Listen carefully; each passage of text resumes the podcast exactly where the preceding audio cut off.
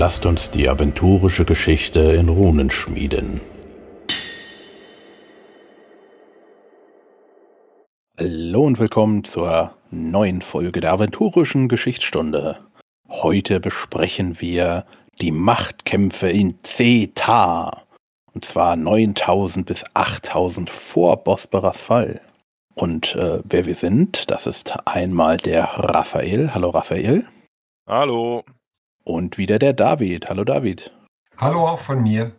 Und äh, ich bin Dennis. Oder Icke. Dachte, ich muss auch mal sagen, wer ich bin. So einige Fragen. Du sagst nie, wer du bist. Weiß man und, nicht, wer hier erzählt sonst, ne? Genau. Ähm, und dann äh, habe ich heute auch noch eine Frage bekommen, ähm, wieso wir so weit in der Zukunft sind. Also nein, wir sind nicht 9000 nach Bosporas Fall, sondern vor, also ähm, noch in der Vergangenheit. Und jetzt frage ich euch beide, bevor wir damit anfangen, gibt es denn irgendwas Neues zu verkünden? Hat äh, Raphael jetzt endlich mal einen Auftrag von Ulysses bekommen, für DSA zu schreiben?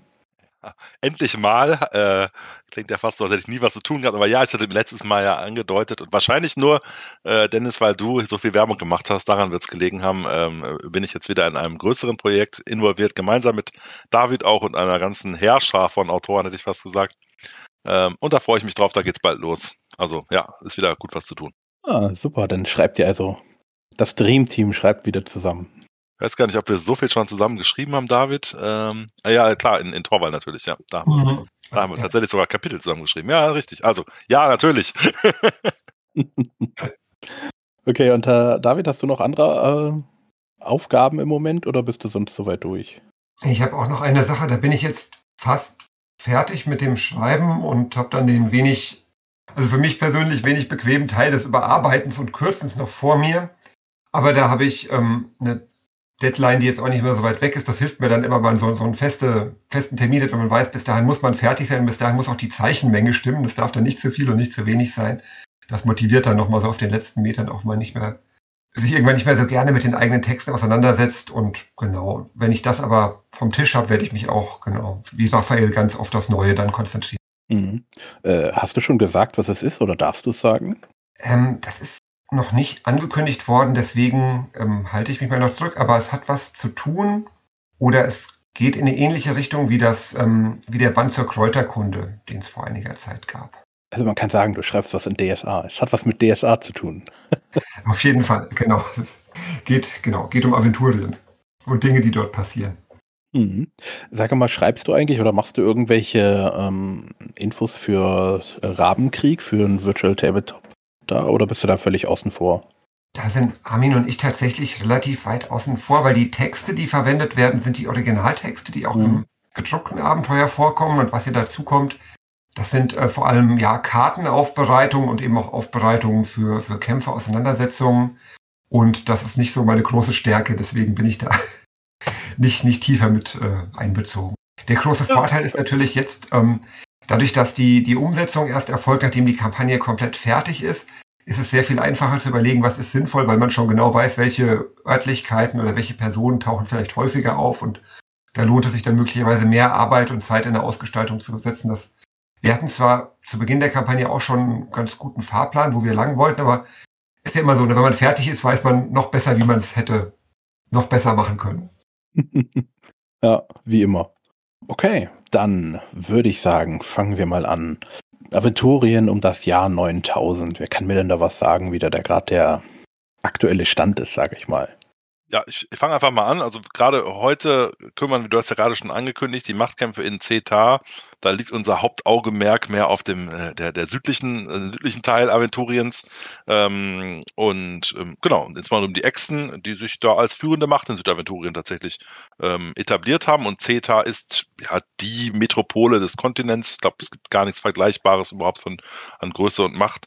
Und ähm, Genau. Wir erleben gleich mal, was Böderkau so alles treibt in der Zeit. Äh, ansonsten vielleicht noch ganz kurz, was ist in den anderen äh, Landstrichen, die wir heute ein bisschen eher außen vor lassen. Ähm, wir hatten ja letztes Mal schon angekündigt, dass die Elfen aus dem Licht herauskommen. Das heißt, da in den Salamandersteinen ähm, trauen sich noch nicht so richtig raus, aber die Elfen sind jetzt mittlerweile da. Und ähm, die, die Sumurra sind unsere, unsere menschlichen Vorfahren sozusagen, die unter Halvins Protektion stehen, ähm, sind auch am Rande der Echsenreiche, haben aber eher ein bisschen an denen zu leiden. Und ähm, ja, die Orks gibt es natürlich auch nach wie vor. Und ich glaube, der wesentliche Teil sind tatsächlich momentan die Echsen, auf die wir uns heute fokussieren wollen. Oder David ergänzt es gerne. Genau, würde, würde, ich, würde ich auch so sehen. Es gibt noch, also im, im Bornland die Goblins, die aber eben ja ihr, ihr Ding machen, für sich gelassen werden. Die, die, die Zwerge bleiben unter der Erde, da sind sie sicher und für sich. Und man hat schon so das Gefühl, es gibt auch noch ein paar andere Völker, aber die, die haben, erleben in der Zeit keine großen Entwicklungen. Die haben, bringen keine großen Anführer hervor oder haben jetzt auch wenig ähm, technischen Fortschritt oder, oder kulturellen Fortschritt. Von daher, wie Raphael gesagt hat, liegt der Fokus vor allem auf den Geschuppten. Okay, dann fangen wir doch mal mit ähm, Pyrdako an. Der hat ja sein Inselreich und ähm, irgendwie habe ich da gehört, ähm, das reicht ihm nicht mehr. Er möchte mehr. Was möchte er denn? Naja, er strebt äh, dann wieder zurück nach ins eigentliche Aventurien und will dann dort auch gleich mal als Gott angebetet werden. Ne? Also er äh, ja, präsentiert sich in Zeta, wie man es in einem Historia steht, im Jahr 9032 vor Bosporans Fall. Also da sind die exischen äh, äh, Chronisten sehr genau gewesen. Also sagen wir mal um 9000 wird es gewesen sein. Ähm, und präsentiert sich dort eben als der Gott Pyr, der angebetet werden möchte. Und ja, da er über die Elemente herrscht, sind die Echsen angemessen beeindruckt und entscheiden sich auch gleich, jo, den bauen wir mal einen prächtigen Tempel in der Stadt. Und ähm, also soweit gelungen, aber finden nicht alle so gut bei den Echsen. Ne? Also ähm, es gibt einige, die sagen, oder die, die, die von ihm auch gefördert werden, die ihn da eben anbeten, aber wie könnte es anders sein? Äh, äh, es gibt auch einige, die es gar nicht mögen. Und natürlich gibt es ja damals auch bei den Echsen schon äh, genügend, die an Praios beten, auch wenn sie ihn, glaube ich, immer ein bisschen natürlich, wie das gehört, die Vokale außen vor lassen, also bleiben wir Priss stehen und die, diese Priss, äh, äh, ähm, die na, äh, naheliegenderweise nicht so viel von so einem zaubernden Drachen. Das heißt, die äh, halten erstmal dagegen und können sich nicht mit einem Pür-Glauben anfreunden. Ja. Ja, weil es genau, genau wie du gesagt hast, nämlich so ist, also dass das Pyrrhakoya ähm, in ein Reich hineinkommt, was schon eine Götterwelt hat oder die, die Wesen haben schon bestehende ähm, Gottheiten, die sie verfolgen, verfolgen, verehren, wollte ich sagen. Und ähm, da sind, äh, genau, sind eben Götter dabei, die weniger, äh, ja, im Vordergrund stehen oder die vielleicht auch einen geringeren Machtanspruch haben, aber gerade mit den Priestern ähm, entsteht da sehr schnell eine Reibung, weil, weil der Anspruch ein ähnlicher ist. Also Pyrdakor sieht sich natürlich oder auch seine Anhänger sehen ihn als den größten und den wichtigsten und genau die gleiche, den gleichen Anspruch vertreten auch die, die Priester und das ähm, ja, führt dann zu einer Konkurrenz, die nicht nur theologisch, sage ich mal, ausgetragen wird, sondern eben auch ganz handgreiflich und äh, ja, bis hin zu, zu Kämpfen und auch Morden und Duellen. Und das ist, ähm, ja, ist für Pödakor einerseits ein Erfolg, also dass er Anhänger hat, die ihm so stark äh, loyal sind und gleichzeitig gefährdet das aber auch ein Stück weit wieder seinen, seinen Machtanspruch, weil eben ja die, die, diese Spannungen auch dazu führen, dass es eine Uneinigkeit gibt unter den Ex. Also er tritt auf, er lässt sich anbeten und die Pepris-Kirche, also Pepris, es gibt Praios, so wie ich das hier verstanden habe. Genau. Ja, mh, mm, ja kämpfen jetzt, sag ich mal, mit Worten um die Seelen. Und dann hat Pydagoras gemerkt, irgendwie, ja, also ich muss ja meine, meine Anhänger müssen beschützt werden, falls die anderen doch radikaler werden, weil umso eher die Macht von ihnen sinkt, umso radikaler werden sie und ihre Methoden. Also hat er seine Anhänger in die Stadt geschickt. Fanden doch bestimmt alle toll, oder?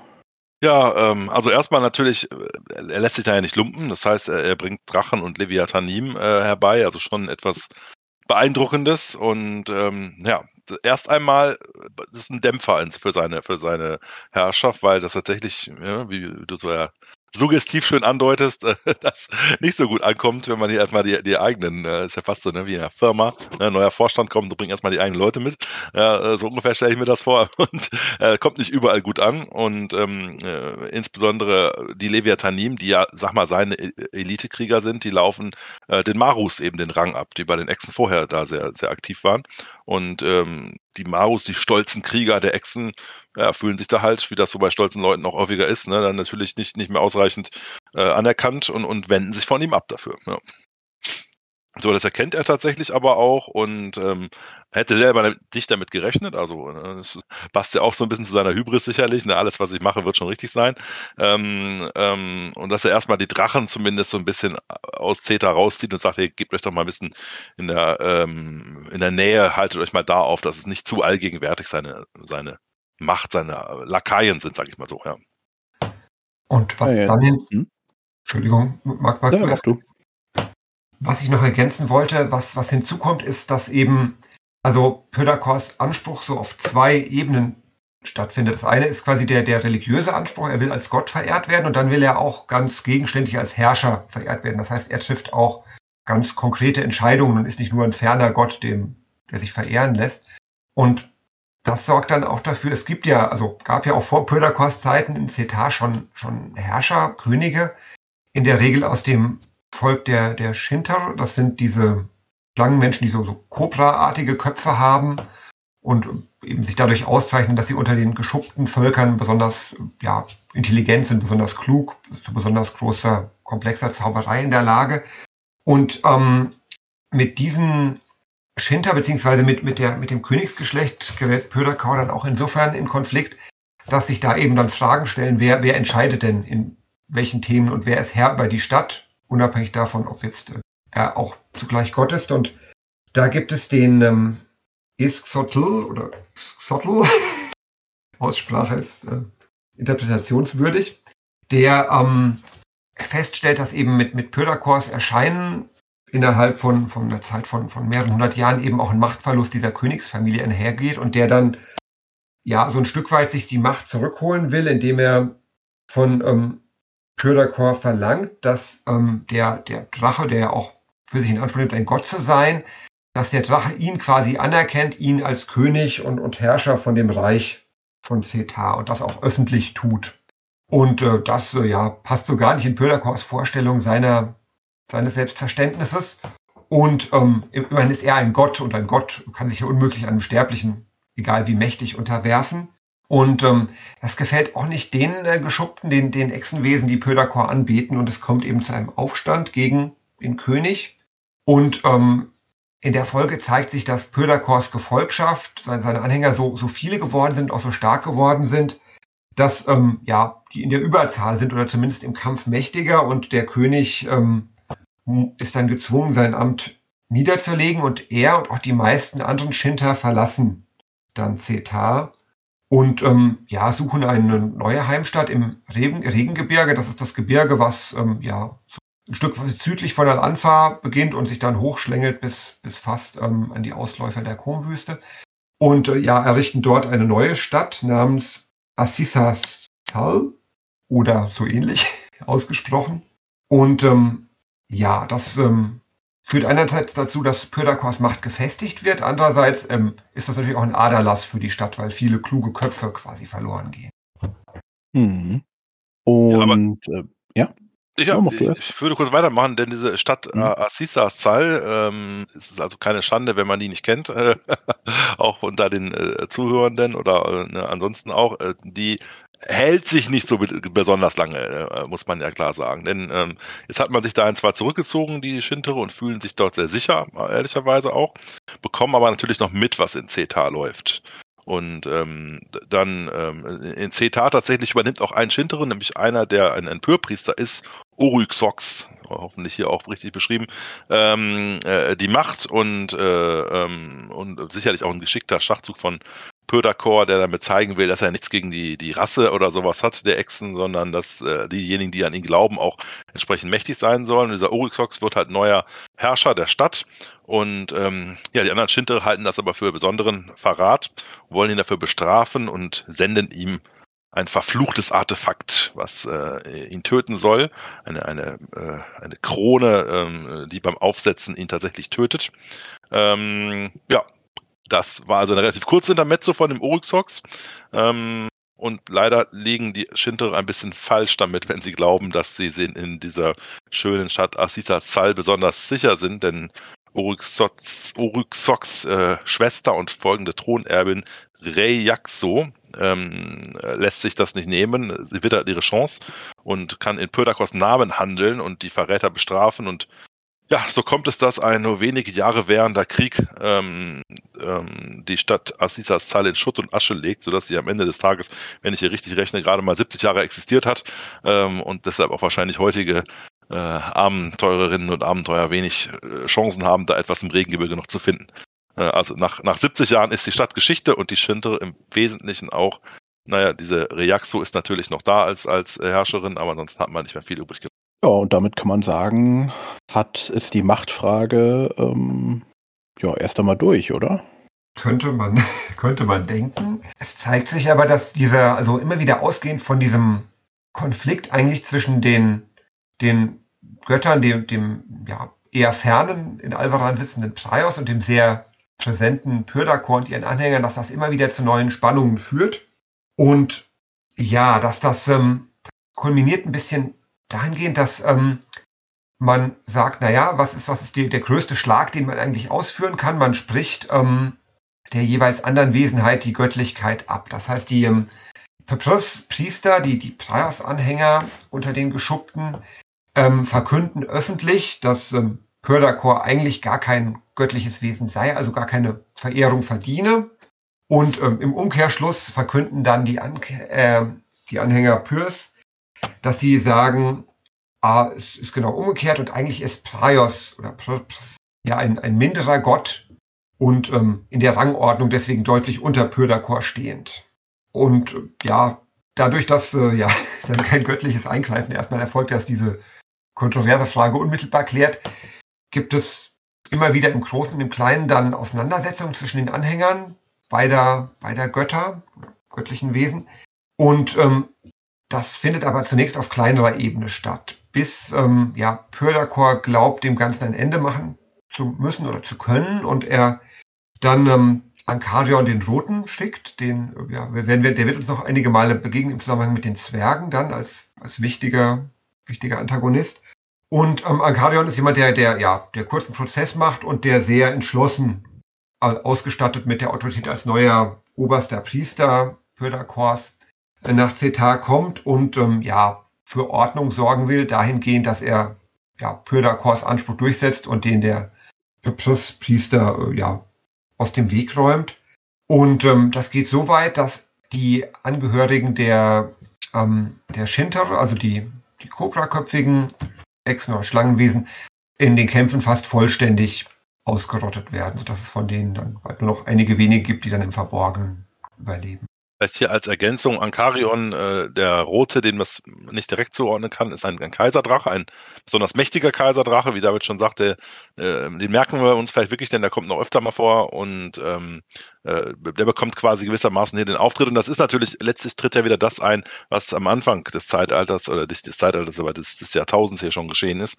Nämlich äh, Pödakor setzt jemand sehr Loyales, der aber von außen kommt, in Zeta in den mächtigen Posten ein und es kommt eben dann zu viel Streit und Toten. Was ich eine sehr spannende Aussage finde, ist dann, ähm, was die Marus angeht, nämlich in, dem, äh, in der Historie heißt es dann, dass die sehr Praios-gläubigen Marus, äh, und das ist ja jetzt etwas, wenn man an die heutigen Marus denkt, den man sicherlich nicht als allererstes assoziieren würde, die sehr Praios-gläubigen Marus, ähm, von denen bleiben nicht so viele übrig und dann kommt nämlich eher das, wo man sie heute erwarten würde und sie wandeln sich ein bisschen in ihrer, äh, in ihrer Art, sind nicht mehr die edlen Krieger, äh, mit, mit, einer Art ritterlichem Anspruch, sondern ähm, werden so hinterhältige Kämpfer. Und das ist sicherlich das, was man ja heute auch eher mit einem Maru als einen ritterlichen Ehrenmann äh, äh, verbinden wird. Ne? Mhm. Man muss ja sagen, dass der Kaiserdrache ja schon vorher da war. Also Ankarion wurde ja auch mit als erster gerufen damals. Damals, ne? ähm, als die Kämpfe dort losgingen. Und er wurde ja dann im ähm, Pyodakor, dem er sagt, du lass dich mal woanders nieder, aber nicht zu weit weg. Und er hat er dann in einem verborgenen Tal im Rasturschwall seine Heimat gefunden und äh, später schlüpft dort auch sein erster Sohn Gorfanior. Das erfahren wir in diesem Zeitalter auch noch. Gut, dann kommen wir noch zu etwas anderem, was in diesem Zeitalter passiert ist. Äh, nein, Zeitalter ist falsch, was in diesen Jahren passiert ist. Und zwar, ähm, dort hast du schon mal gesagt, die Elfen ähm, waren ja bis jetzt Lichtelfen und lebten ja mh, hm, irgendwo äh, in äh, Salamandra, also irgendeine Globule.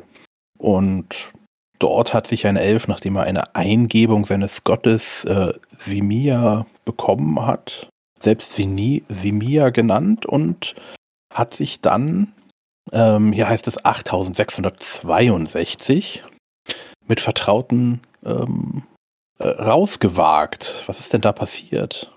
Also im Moment, äh, Lichtelfen, sind die nur aus Licht oder vielleicht könnt ihr das nochmal kurz erklären? Ich glaube, in dem Fall bezieht sich das tatsächlich auf die Herkunft, also dass sie quasi aus der Lichtwelt, aus entstiegen sind, aber ich, ja, Raphael ist der größte Elfenexperte unter uns, das überlasse ich Würde mal. Ich mal genau so interpretieren, genau. Ganz spannend finde ich aber hier, um das gleich mal aufzugreifen, eine Passage, äh, und David, da würde ich gleich mal deine Meinung auch zu wissen, wo ich davon ausgehe, so wie ich sie lese, dass das eine Interpretation von Calvin ist und nicht eine, eine äh, Setzung, äh, eine offizielle Setzung, wo es nämlich heißt, dass dieser Lichtelf sich den Namen Simia gibt, weil er unbewusst im geistigen Kontakt mit dem Gott Simia ist. Ähm, und, ne, und er heißt dann als Simia, der aus dem Licht trat. Äh, das ist ja tatsächlich eine Frage. Ne? Simia taucht ja mehrfach in der aventurischen Geschichte auf. Er wird bei, Ingr äh, bei den Zwergen auch schon mal äh, äh verehrt. Ähm, ähm, ich, also ich denke, dass eine Interpretation, um damit auch klar äh, umzugehen, was denn Simia ist, für die meisten Leute heute, oder ist auf, weiß ich ehrlicherweise, ob Simia wirklich schon früher existiert hat, ob es eine zufällige Namensdopplung ist, ich, ich tue mich ein bisschen schwer mit der Passage, die da steht. ich, mhm. ich, weiß nicht, wie es dir geht. Ja. Hm. Äh, darf ich noch ganz kurz, bevor du, ja, antwortest? Ähm, und zwar, das ist jetzt nicht mehr Calvin, die spricht. Das ähm, haben wir ja in diesem Zeitalter gesagt, dass es nicht teilweise ist, ist Calvin, aber auch dann ähm, ja, Historiker, Schreiber, andere, die nicht mehr explizit benannt werden.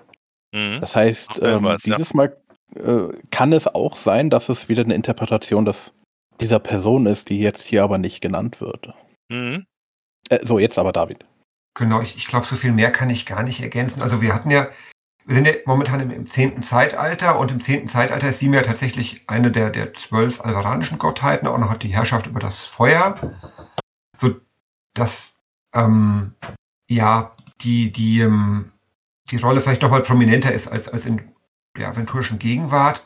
Und ich, ja, genau, und in der zwölf, genau, vielleicht auch das noch, in der zwölfgöttlichen Mythologie gilt Simia als, als halbgöttliche Wesenheit, als äh, Kind von ähm, Ingerim, dem Schmiedegott und Zar, der, der Göttin des, des Lebens. Aber ich, ja, ich habe auch so ein bisschen gehadert mit dieser Passage, genau wie Raphael. Vielleicht ist das auch der Versuch, so ein bisschen alle bestehenden Setzungen ähm, miteinander zu verquicken, ohne eine komplett äh, zur, zur endgültig wahren zu erklären. Ja, es bleibt interpretationswürdig. Ja. Also, schwerer der spannende Aufruf, äh, äh, Dennis, wenn wir sonst schon so spannende Fragen kriegen, ob wir in der Zukunft sind oder nicht. Was haltet ihr von Simia? so ein bisschen das. Ja, also mhm. ich meine, ähm, äh, ich glaube, wenn man einen Elfen oder einen Hochelfen, ja, Hochelfen kann man natürlich weniger, aber einen Elfen heute fragen würde, der vielleicht gerade noch ein bisschen mehr Bezug hat, so einen guten Legendensinger, ähm, da gibt's ja den einen oder anderen, der würde sich sicherlich damit schwer tun, dass Simia, der aus dem Licht trat, sich irgendwie hat inspirieren lassen von einer oberen Entität oder was auch immer. Und es lässt sich ja auch wirklich schwer. Also, wir nehmen es mal an, dass es hier so steht, aber ähm, ja, mit Simia ist irgendwie für mich primär immer der Elf, genau dieser Elf Simia. Und dass da eine, eine, eine Namensgleichheit und dass da eine, eine andere, äh, das ist natürlich so schwierig, dass er auch bei Zwergen angebetet wird, da bin ich auch bei, oder angebetet ist vielleicht nicht, aber dass man ihn da achtet. Aber hm, also, so ist es. ja, irgendwie muss man, du hast schon recht, David, man muss da verschiedene Setzungen übereinander bringen. Das ist wahrscheinlich der, der sinnvolle Weg hier. Ja. ja. Gut, die sind dann in den Samalamander-Steinen entlang der nahen Flusstäler und ähm, sie erreichen sogar Albernia im Westen und das Bornland im Osten und streifen durch den dichten äh, Mittwald, der das Herz des Kontinents bedeckt. Und um 8200 wurde dann auch die erste elfische Siedlung am Lorsol und am Mantlar, Mantlaril, die Namen, äh, gegründet. Und sie haben in dieser Zeit auch ein Goblin, das Goblin-Heiligtum hinter den Donnerbachfällen ja, gefunden und haben die Goblins äh, gleich mal äh, vertrieben und hier einen Wachposten vor Gefahren der fremden Völker eingerichtet. Also das ist wiederum ein sehr äh, wichtiger Hinweis für die diejenigen, die in der Jetztzeit spielen, weil dieses Heiligtum ist auch heute ja noch sehr äh, präsent. Ne? Unter den Donnerbach-Fällen, äh, ähm, da liegt bekanntermaßen heute ein, ein wichtiges Rondra-Heiligtum. Also sprich, da taucht es zum ersten Mal auf. Ne? Da haben schon sich Goblins umhergetrieben, da haben sich Elfen umhergetrieben. Heute ist es Rondra zugeordnet, also ein sehr geschichtsträchtiger Ort, den Helden auch heute wahrscheinlich eher in Rondra-Glaubensfragen aufsuchen können. Ja, ja, ja und in, hm? Ja, mach zeigt so ein bisschen zeigt das auch, ne, dass die Elfen eben auch ähm, in eine Welt gekommen sind, die schon bevölkert ist und egal in welche Richtung sie sich ausbreiten, stoßen sie eben auch auf Völker, die dort schon leben, seien es die Goblins, seien es auch die Orks, was dann auch schnell zu, zu Reibungen führt, weil die, weil die ähm, Konzepte und die, die Vorstellungen, die diese beiden Völker haben, sehr unterschiedlich sind. Und wir, wir kennen ja in der aventurischen Gegenwart die Elfen als sehr zurückgezogen lebende Völker, die eben in den dichten Wäldern sind oder in der eisigen Ödnis im Norden. Und ja, das ist, das ist tatsächlich eine Zeit, wo die Elfen so ein bisschen auch noch sich, sich ausbreiten und eben ihre, ihre Gebiete erweitern. Mhm. Ja, und sie treffen ja auch die Wildhaarigen. Wer sind denn die Wildhaarigen? Achso, damit sind die Orks im Wesentlichen nur gemeint, von denen wir ja schon wissen, dass sie quasi alt eingesessen sind, weil sie schon seit äh, mittlerweile über, weiß ich nicht, fast 20.000 Jahren in, in, in Aventurien sind. Und die, die Elfen erst einmal als Neuankömmlinge gewissermaßen begrüßen, ja. Und, und die Orks zu dieser Zeit ja auch Gebiete ähm, besiedeln oder, oder, besetzt haben, wie Albernia oder, oder Teile auch von Garetien und, und Greifenfurt, die, ähm, also wo, wo sie heute nicht mehr so häufig vorkommen. Und äh, genau, von daher ist das das damalige Orkland oder auch Orkreich oder die, die Gebiete, die von Orkstämmen kontrolliert werden, ein gutes Stück größer, als, als wir es so aus der aventurischen Gegenwart kennen. Mhm. Gut, und äh, möchtet ihr noch was äh, zum Sagen, äh, zu, zum, ähm, zu, dieser, zu dieser Zeitreihe sagen? Ansonsten würden wir nämlich hier jetzt einen Cut machen und im Anschluss die nächste Folge aufnehmen, 8000 bis 7250. Und mir keine Ergänzung hier. Ich glaube, ich habe sonst auch nichts mehr hinzuzufügen. Okay. Dann äh, noch ein Hinweis, äh, weil ich auch gefragt wurde, der Podcast, ähm, wenn ihr den nur über den allgemeinen Feed gefunden habt, über den dicken Preußen, ähm, ihr könnt jetzt auch bei Spotify und überall direkt nach der aventurischen Geschichtsstunde suchen, also aventurische, aventurische Geschichtsstunde einfach eingeben und ihr kommt auch zu dem Feed, wo ihr dann nur die ähm, Folgen aus Aventurien bekommt. Gut, dann ich danke euch beide für eure Expertise. Euch da draus danken wir für eure Zeit. Fragen, Wünsche, Anregungen, gerne lasst sie uns irgendwie zukommen. Und dann schönen Abend, schönen Morgen, Mahlzeit und bis zum nächsten Mal. Ciao. Tschüss. Tschüss, bis zum nächsten Mal.